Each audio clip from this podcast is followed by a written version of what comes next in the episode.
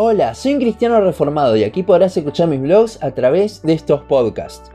Continuamos con nuestra serie sobre los atributos de Dios y ya casi llegando al final vamos a ver un atributo el cual es indiscutible que es parte de la esencia de Dios, pero aún así muchos han llegado a cuestionar. Estamos hablando de la bondad de Dios. La RAE define la bondad como una cualidad de algo bueno, es una natural inclinación a hacer el bien, si bien siempre lo relacionamos con hacer el bien, con la amabilidad y los buenos gestos, estos vienen porque una persona tiene la cualidad de ser bueno. Y eso es lo que vamos a ver hoy. Tengo que reconocer que este atributo lo iba a juntar en un solo podcast junto con la misericordia. Y sí, están a simple vista muy unificados. Se podría decir que tienen un parecido, pero luego, pensando y estudiando un poco más sobre la bondad de Dios, es que me di cuenta que en realidad está unificado de la misma forma con todo el resto de los atributos. Si bien, como dije antes, a simple vista uno lo asocia directamente con la misericordia, como vimos en podcasts anteriores, todos los atributos de Dios poseen al resto de los atributos en sí mismo en Dios, con lo cual podemos ver la bondad de Dios no solamente en la misericordia, sino en cada uno de los atributos. Ya hablamos de la misericordia, así que no voy a hablar tanto de ese atributo ya que la relación es bastante obvia. Sin embargo, hay otro atributo donde la relación es bastante obvia también, pero por alguna razón no lo vemos a simple vista. La Biblia dice una y otra vez que Dios es bueno, por ejemplo en Salmo 145 y Primera de Crónicas 16:34 pero como vimos, los atributos de Dios son lo que Él es en esencia, todos en su máxima expresión en Él. Con lo cual, a decir que Dios es bueno, estamos diciendo que Él es la bondad y que Él es el bien. Con esto podemos ver su estrecha relación con la santidad de Dios también. Dios es el bien y su santidad es lo que hace que el mal, el pecado, sea contrario a Él. El diccionario Vine define la palabra en el griego original que se usa para bueno, agazos, como aquello que, siendo bueno en su carácter o constitución, es beneficioso en sus efectos. En Dios esto se ve reflejado no solo que Dios muestra que sea bueno en su carácter, sino que también lo demuestra día a día. Sin embargo, el pecado es todo lo contrario a Dios porque es el mal. No solo es malo en su carácter, sino que es destructivo en sus efectos como vemos, totalmente contrario a la definición de bueno de Dios. También la palabra en el hebreo original se podría traducir como agradable, pero esto es algo lógico al ser Dios bueno. En la película God is Not Dead, que si bien tiene algunos cuantos problemas doctrinales como el libre albedrío, hay una frase que me encanta muy relacionada con este atributo. Dios es bueno todo el tiempo y todo el tiempo Dios es bueno. Esta frase marca la perfección como en este atributo podemos ver también la infinidad, eternidad e inmutabilidad de la bondad de Dios. Sin embargo, hay dos atributos que nos cuestan ver un poco más en su bondad, que si bien los vemos claramente en la creación, nos lo cuesta ver en el día a día. Estoy hablando de su soberanía y omnipotencia. En la creación se ve bastante claro al decir en Génesis que todo lo que él creó era bueno, pero en nuestro día a día, cuando vienen las pruebas, es más complicado verlo.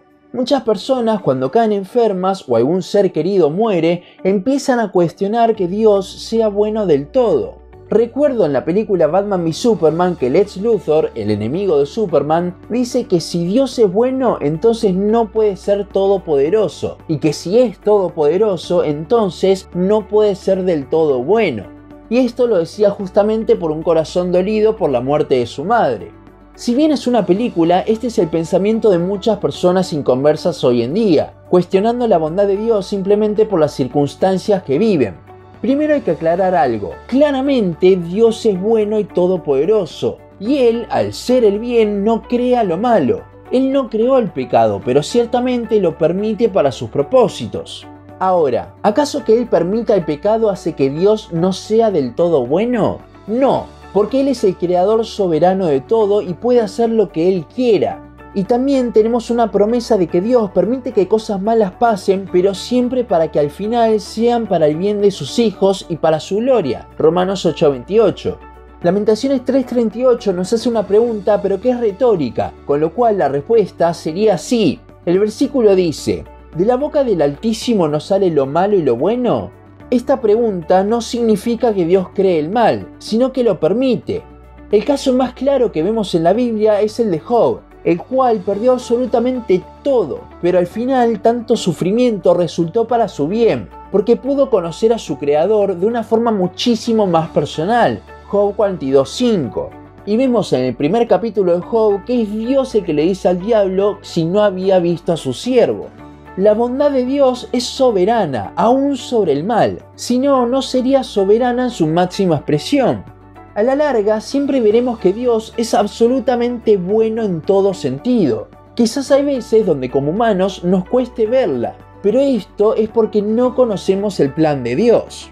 La bondad de Dios se ve claramente reflejada en la vida y muerte de Cristo. Primero veamos la vida de Jesús. Marcos 10:18 dice, Jesús le dijo, ¿por qué me llamas bueno? Ninguno hay bueno sino solo uno, Dios.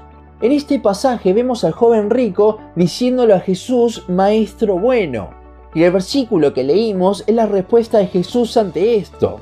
Ahora Cristo con esta respuesta no está negando de que Él sea bueno, sino que le está diciendo al joven rico, si decís que yo soy bueno, entonces tenés que admitir que yo soy Dios, ya que Él solamente es bueno y no hay hombre que lo sea.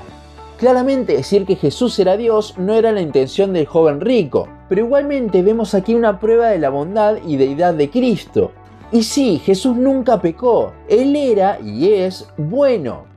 Cristo vivió una vida totalmente apartado del pecado, y es allí donde vemos su bondad, su pureza podríamos decir, el hecho de que Jesús siendo Dios es el bien, sin embargo, como vimos en la definición del Vine, la bondad tiene sus efectos beneficiosos, y eso lo vemos en la cruz. Es allí donde vemos la bondad y misericordia actuando y demostrada para con nosotros al entregar a su Hijo por nosotros pecadores. A su vez, podemos ver el contraste entre Dios siendo bueno y nosotros siendo pecadores, haciéndonos apreciar aún más de su bondad y en consecuencia su sacrificio en la cruz. Muchas veces pensamos en la bondad como en actos de beneficencia, y si así fuese, Cristo hizo el más grande allí en la cruz, salvarnos la vida por nuestro pecado. Para terminar, no pensemos en la bondad de Dios como aquello que hace que Dios nos dé cosas o nos haga cosas buenas. Pensemos en ella como el Dios bueno, que sabe qué es lo mejor para nosotros y que para que eso se cumpla debe permitir que cosas malas nos pasen. A su vez, ver el bien de Dios nos debería llevar a aborrecer aún más el mal. Esto también por su íntima relación con su santidad.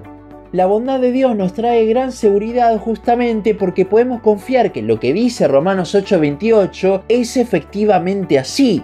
Y sabemos que a los que aman a Dios todas las cosas les ayudan a bien. Esto es, a los que conforman su propósito son llamados.